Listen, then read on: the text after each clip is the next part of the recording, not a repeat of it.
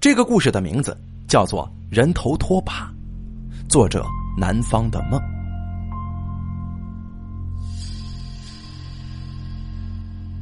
杜家擦完桌子，又凑近瞧了瞧，他总觉得这桌子上面还是不太干净。住进这栋老式的公寓之后，杜家一切都能忍受，唯独不能忍受公寓内以及公寓附近的环境，简直可以用脏乱差来形容。公寓的门前就是一条臭水沟，跟大楼排水管道相连接，在楼上经常能够闻到难以形容的恶臭味道。每当杜家发牢骚的时候，李涛总是说。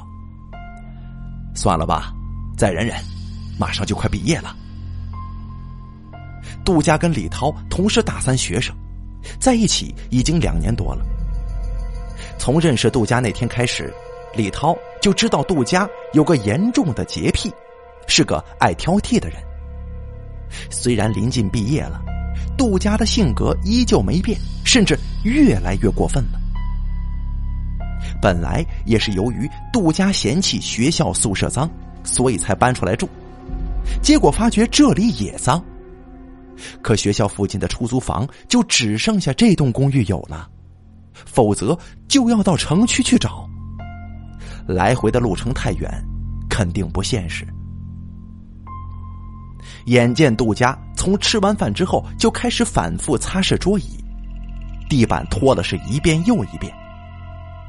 李涛终于忍不住又说道：“行了，够干净了，你可别擦了，这些东西又不是咱们的，擦这么认真干什么呀？”杜家停下工作，一手握着拖把，郑重其事的说：“我受不了了，那房东也真是的，租间这么脏的房子给我们，这房租还收的死贵死贵的，一看呢就是咱们学生好欺负。”对对对，你说的都对。那你忍忍呐，再过两个月，咱们不就搬走了吗？李涛的双手搭住杜家的肩膀，微笑着说：“这是他哄杜家的时候习惯用的动作。”没想到杜家一把把他甩开了，厉声说道：“你能忍，我不能忍，两个多月呢，又不是两天。你看看这卫生间呐，看看这桌子、这地板，这是永远都擦不干净。还有啊。”门前那条臭水沟脏的不像样了，都发臭了，连个管的人都没有啊！行了，随你便吧。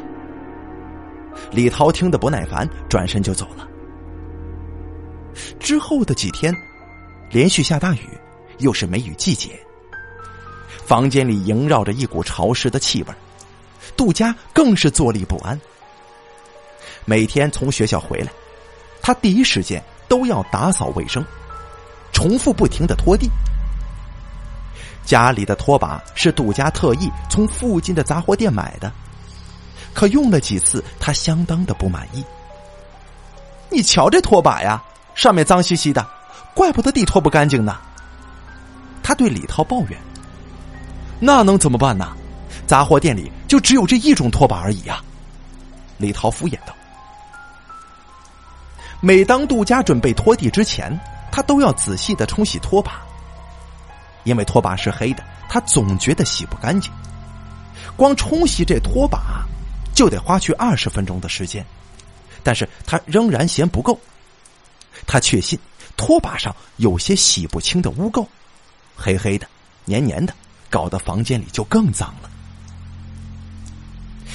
这天，杜家终于忍无可忍，他决定把拖把扔了。喂。你你干什么？李涛拉住杜家问：“我要把它扔了，我宁愿以后天天用湿布擦地，我也不要用这拖把了。这是咱们花钱买的，你老是扔这扔那的，咱们俩的家都很有钱吗？”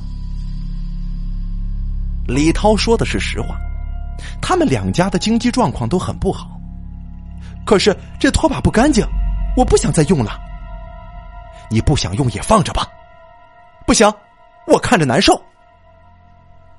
李涛摇了摇头，他对杜家感觉到越来越失望了。随即，李涛二话不说，把拖把放进了储物间里，回头问道：“这样总行了吧？其实杜佳仍然不满意，但是他见到李涛来气了，也就不再发作了。事后两个人的关系变得有些冷淡，一天也说不上几句话来。杜佳知道李涛怪他太爱干净，又有小姐脾气。事实上，李涛并不气杜家，只是觉得杜家离他最初的美好印象已经越来越远了。直到某一天，两个人的关系终于降到了冰点。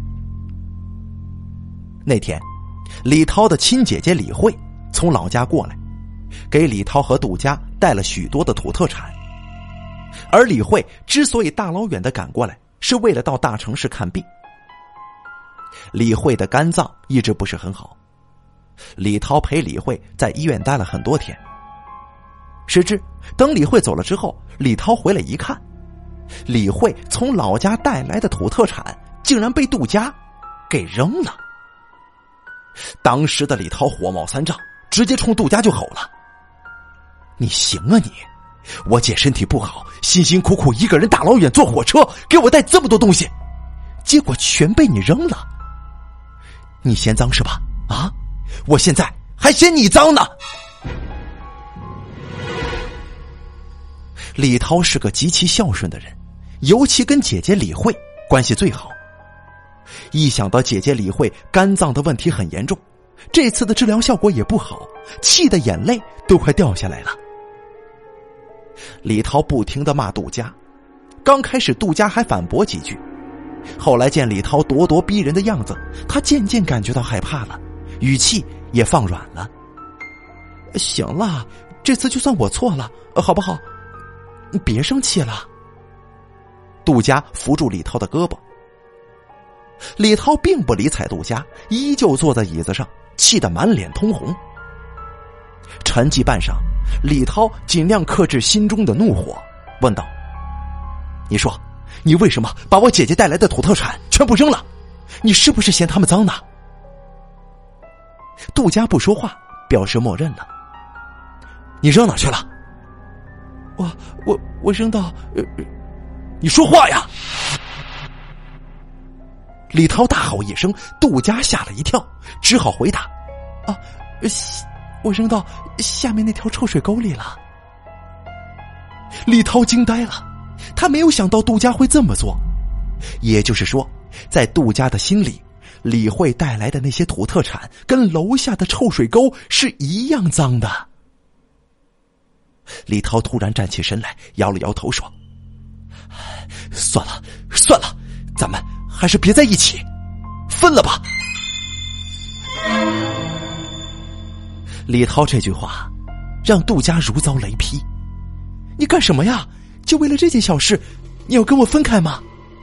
哼，呵呵，对，小事，我的事全部都是小事。我不就把你姐姐带来的那点脏东西给扔了吗？你至于吗？咱们俩在一起两年多了，我连你爸妈都见过了，你你让我怎么回家呀？杜佳忍不住哭出来了。可是杜家由于太激动，直接把李慧带的土特产说成了脏东西。这么一来，李涛更加的怒火万丈，大声说道：“关我屁事啊！反正……”咱们结束了，你走不走？行，你不走是吧？你不走的话，我走。其实房租是李涛付的，按道理来说，两个人如若分手，应当是杜家离开。不要，我不要跟你分手。你不是怪我把你姐姐的东西给扔了吗？我，我现在就给你找回来。说完，杜家冲出门外。杜家一路冲到楼下，李涛跟着下楼，他们一起来到了那条臭水沟前。没花多少时间，他们便看到了那些被扔在臭水沟里的土特产。喏，不就是在那儿吗？我给你找回来不就是了？杜家撩起袖管，准备一鼓作气去把臭水沟里的土特产给捞回来。可是他望了望这条又脏又臭、污浊不堪的臭水沟，他瞬间就犹豫了。两个人傻傻的站在臭水沟前，引来几个路人的围观。李涛觉得很丢脸，说道：“你别捡了，就算捡回来，也没有任何意义了。你实在是太干净了，我偏偏又是个无所谓的人，咱们在一起真的不合适。你以后还是找别人吧。”杜家呆住了，他没有想到李涛会这么的绝情。以往他怎么乱发脾气，李涛都会迁就他的。你，你是不是认真的？杜佳平平静静的问道。李涛点了点头，他没说话。那麻烦你，明天把我的东西送到宿舍。杜佳两眼无神，脸色开始变得死气沉沉了。我知道了，李涛冷冷的回应。杜佳哭了，哭得非常伤心，他慢慢的挪步离开，李涛则是目视着他离去的背影，发出了一声长长的叹息。第二天，李涛把杜家的东西送去学校宿舍的时候，杜家的两名好友告诉李涛，杜家并不在，还说杜家请了一天的假，说什么要出去散散心。李涛觉得奇怪的很，今天明明在下大雨，这种天气散什么心呢？到了傍晚时分，这雨越下越大，几乎就成了暴雨。李涛难免有点担心杜家的安危，他打电话给杜家，杜家的手机关机了，再打电话给杜家的好朋友，杜家的好友却说杜家到现在还没回宿舍呢。正当李涛一筹莫展的时候，杜佳主动把电话就打过来了。李涛，你你别跟我分手好不好？杜佳直接央求般的说了。好了，咱们先不说这个，你现在人在哪儿呢？我在你家楼下。什么？李涛一愣。随即透过窗户往楼下一看，连绵的大雨当中，杜家果然撑了把伞，站在雨中。你来干什么？知道杜家安然无恙之后，李涛也放心了，又恢复了冷淡的语气：“我求求你，你别跟我分手行吗？我想了一整天，我发现没有你真的不行，我放不下呀。没办法了。”我已经决定了，咱们在一起这么久了，你因为一点小事就跟我分手吗？我到底哪里不好啊？还是说，你有了别的女人？都不是，反正我觉得咱们就是不合适了，分手也是迟早的事，长痛不如短痛，你可以找一个比我更好的男朋友。不要啊！我觉得你已经很好了，哎，要不这样，你下楼好吗？我等在楼下，咱们好好谈谈。没必要了吧？你真的一次机会都不给我了吗？哪怕我这样求你，你也不肯原谅我吗？你是不是铁了心要跟我分手？不论我做什么，都是没用的。李涛心想，有些事情必须要做个了断，如果拖泥带水的，对双方都是一种伤害。是的，你你好狠的心呐！丢下这句话，杜佳带着无尽的泪水，默默的就离开了。第二天一早，李涛便在学校收到了杜佳的死讯。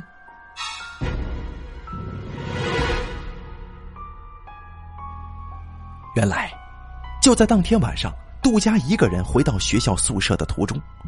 由于暴雨倾盆，杜家又是魂不守舍，他被一辆超速的火车撞倒，当场就死了。他的尸体被人在那条臭水沟当中发现，而那货车司机在肇事之后立刻逃逸了，结果一大早就主动跑去公安局自首了。接受警察盘问的时候，李涛的表情呆滞，就像是傻了一样。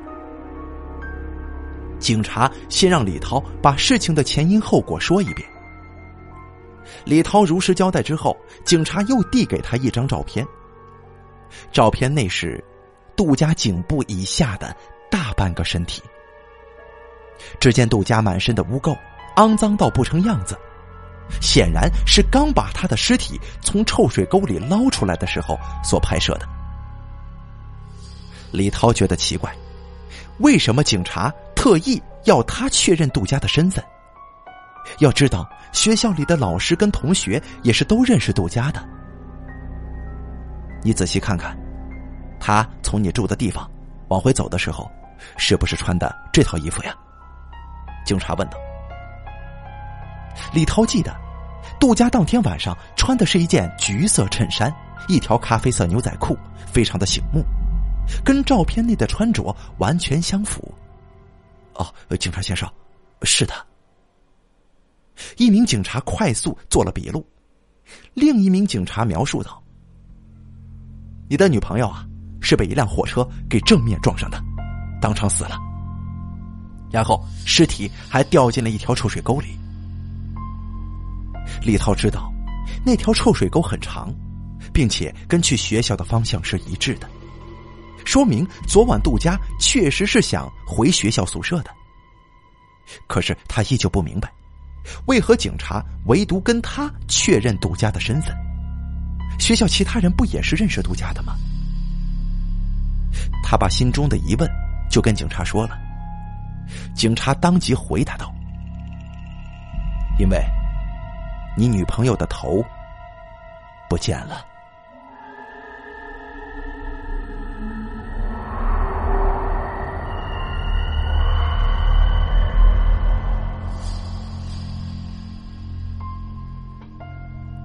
回出租房的途中，李涛整个人浑浑噩噩，不知不觉之间，他走在了那条臭水沟的旁边。此时他发觉，臭水沟的味道比平时更加的难闻了，仿佛这股浓重的恶臭味道当中还融入了杜家的尸臭味道。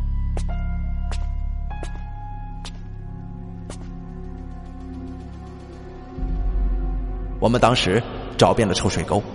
都没能找到你女朋友的头呢，真的是太遗憾了。李涛的耳畔不停的响起警察对他说的这句话：“杜家的人头毫无疑问跟他的尸身一块落到了臭水沟里，否则不可能在事故现场发现不了。也许是因为被火车撞击的太过猛烈，致使他的头颅断裂，随后被臭水沟污水冲走了。”这才找不着的吧？李涛只能给自己这么解释了。他回到公寓大门楼前，准备上楼之际，他一眼望见那根连接臭水沟跟大楼的排水管他的内心骤然起了一丝悸动。一个不切实际的猜想浮现在他的脑海：这这杜家的人头。会不会躲进排水管道里去了呢？他默念这句话的时候，无意之间用了“躲进”这个词，好像这杜家的人头已经成为了一个全新的生命体，依然保留着生前的意识。他觉得自己的猜想很不着边际，简直引人发笑。一颗人头怎么可能逆流而上？进入排水管道里呢？尽管如此，但是当他一步步上楼的时候，还是感觉心跳渐渐加速了。这天晚上，李涛一个人在家，由于杜家不在，房间里很安静，李涛有些不自在。杜家的身影时不时的在脑海当中浮现，不知为什么，他发现今晚家里特别臭。有股奇特的臭味弥漫了整个房子。若是以前的话，只有窗户打开的情况之下，臭水沟的味道才容易闻到。可现在，窗户明明紧紧的关着，这臭味儿又是从哪里来的？李涛仔细检查了卫生间跟厨房两块地方，依旧没有任何的结果，而且在这过程当中，臭味越发明显。他心想，如果杜家还在的话，闻到这股臭味肯定会抓狂的。现在好了，别说是杜家了，就连自己也难以接受啊。当他找不到臭味源头，打算放弃的时候，他隐约听到卧房里传出了一些声响。这间公寓只有一室一厅，面积不大，尤其是客厅特别小，所以大部分家具都摆放在卧房里。他慢慢的朝卧房走，在他还没有踏入房门之前，他的两个眼睛已经盯向了。那个储物间，他感觉这声响应该是从储物间发出来的，因为其他地方，比如床、床头柜等等等等，一目了然。只有这个比人还高的储物间，容易藏下东西。就在他准备打开储物间的时候，他心头猛然起了一阵悸动，他突然想起。这个储物间里以前放的，大多数都是杜家的衣物跟用具。然而，那些衣物用具已经送去了学校宿舍。现在的话，里面只有那根拖把，那根黑色的，杜家一直嫌脏的拖把。李涛打开储物间的门，这拖把果然在里面。他静静的盯着拖把，居然出了一下神。他无法准确的形容此刻的内心感受。总之啊，他觉得这拖把跟以前不一样了。这根黑色的拖把看起来像是，像是女人的头发，啊！想到这里，李涛突然头皮一阵发麻。他立刻就关上了储物间的门。洗澡的时候，李涛把卫生间的门敞开着，他觉得能够一眼瞧见客厅会比较安心。而且，他把家里所有的灯都打开了，显得很亮。而当他穿衣服的时候，他看到客厅有个黑影掠过，他一下子停止手头的动作，望向了客厅。他想问是谁，可是这话到嘴边又吞了下去。随即，他步履僵硬的走出卫生间。在他回往卧房的过程当中，他的后背寒意猛然加剧，直到他瞧见那根拖把，被吓得险些摔倒啊！那根拖把原本是放在储物间的，现在却自己跑了出来，靠在了床角。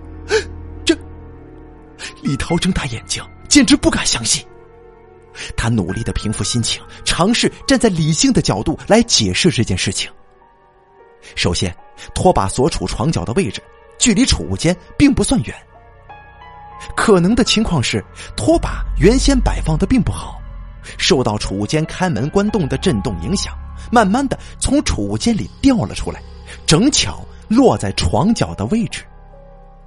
储物间又是一个回力门，自己关上了。啊啊！李涛对自己的这番解释很满意，因为他只能这样解释了。他将拖把放回了储物间里。晚上睡觉的时候，李涛做了一个梦，他梦到杜佳依然睡在他身边，不停的喊他的名字。之后的一连几天。李涛每晚睡觉都在重复做这个怪梦，仿佛杜家一直伴随着他身边，根本就没有远离。直到某天夜晚，又是下暴雨，窗外又是电闪雷鸣的，导致李涛翻来覆去，怎么都睡不着。不由间，他听到有些轻微的声响，跟昨天晚上听到的声音是一模一样的。虽然闭着双眼，但是他分明感觉到了一种古怪的动静强烈的不安感席卷而来，他心跳加速，冷汗直冒。他猛地睁开眼睛，借助窗外的一丝微弱光亮，就见在眼前，那根拖把正倒了个身，直挺挺的立在他的床边由于房间很黑，拖把头又是细条似的，所以这不论怎么看，拖把都仿佛是一颗被插在杆子上的人头，正冷冷的盯着他呢。李涛吓得从床上赶紧弹跳起来，紧靠床内侧的墙壁。惊慌之余，他见这拖把越来越像一个人，他瞬间就想到了那条又黑又脏的臭水沟，还有落到臭水沟当中人头消失不见的杜家，以及大楼的排水管道。他把这三件事物联系起来，得出了一个不切实际的结论：杜家的人头沿着臭水沟，再通过排水管道回到这里了。他甚至在想，杜家生前极爱干净，结果却死在了臭水沟当中，满身的污垢跟恶臭，他一定非常非常的生气吧，所以。所以，他把他沾的恶臭带回到这里了。猛然间，他看见那根直立的拖把往前移动，黑色的拖把头已经变化成了杜家的人头，杜家的长发几乎遮盖住了他满是污垢的一张脸，他的眼睛闪烁着夜光，他的口中吐出一大团黑漆漆的、如同海藻一样的东西呀！李涛再也无法忍受了，他惊叫一声，迅速的爬下床，再绕过拖把，冲向大门。他根本就不管自己身上只穿着一条平角内裤，他必须赶快离开这里。然而在此期间，他听到身后发出咚咚咚的声响，原来那根拖把竟然一跳一跳的跟着他。挂在拖把上的杜家人头两眼瞪大。眼睛里全是血丝，你别过来！你别过来！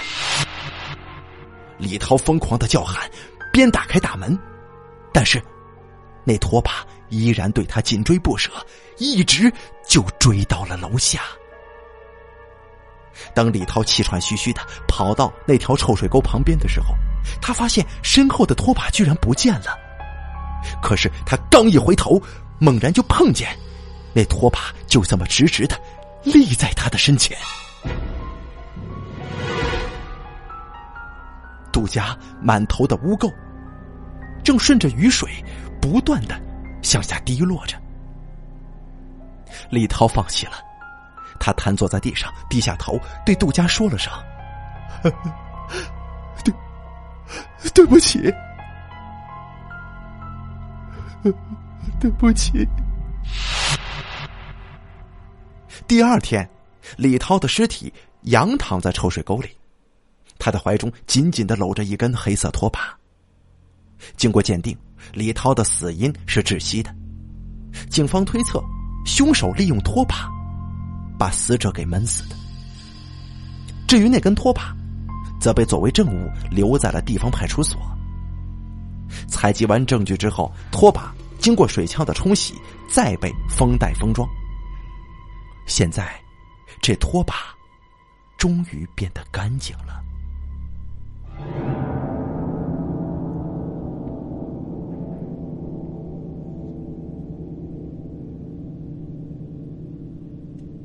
好了，人头拖把的故事演播完毕，感谢您的收听。